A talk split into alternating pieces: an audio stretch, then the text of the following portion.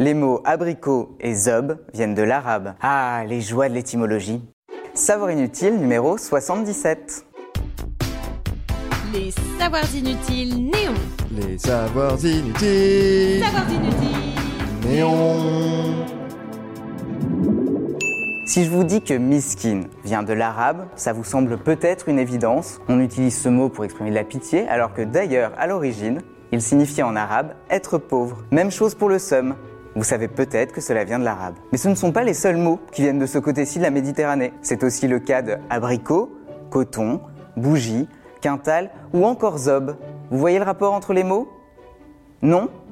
C'est normal, il n'y en a aucun. C'était juste une petite sélection de notre cru. Alors petit décryptage de A à Z. Un peu comme le logo d'Amazon, le consumérisme à outrance en moins. D'abord A comme abricot. Bravo pour ceux qui suivent au fond de la salle. Les sonorités ne semblent pas caractéristiques du Maghreb.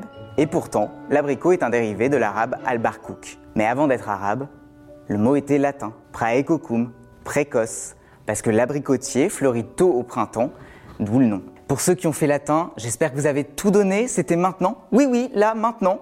Le moment de la décennie où ça vous aura servi. Et comme promis, passons au Z, Z comme zob. Pour ceux qui ont un doute, revenons à l'expression no zob in job, qui signifie pas de pénis au bureau. Un mantra qui n'est pas toujours suivi, puisque un Français sur quatre a rencontré l'homme ou la femme de sa vie au taf, selon l'IFOP, 4 hommes sur 10 et 3 femmes sur 10 ont déjà fait des galipettes entre la photocopieuse et la machine à café, bref, sur leur lieu de travail. Notons que la figure de style de la paronomase est assez facile avec les termes zob et job, très proches phonétiquement parlant. En témoigne le rappeur Diziz avec son titre J'pète les plombs, qui dit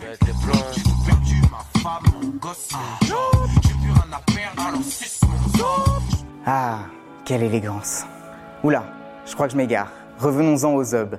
Le terme vient de l'arabe maghrébin zeb ou zob, qui signifie membre viril, et il rapporte 14 points au Scrabble, alors que abricot, c'est seulement 11 points. Et histoire de calmer un peu le roman national façon nos ancêtres les Gaulois, selon le lexicologue Jean Pruvost, la langue française compte une centaine de mots gaulois seulement, contre 500 arabes, notamment dans les sciences. Les origines des mots de la langue française sont variées. Latin, grec, japonais, russe, espagnol, scandinave, et même des mots qui viennent des langues tupis, utilisés dans les tribus d'Amazonie. C'est le cas de la pétunia, du jaguar ou encore du piranha. Le mot turc yogourt a donné notre yaourt et donc sa yaourtière.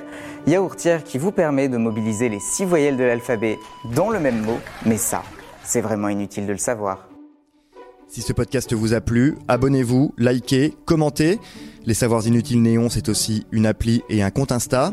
Et Néon, c'est sur neonmac.fr et tous les deux mois en kiosque.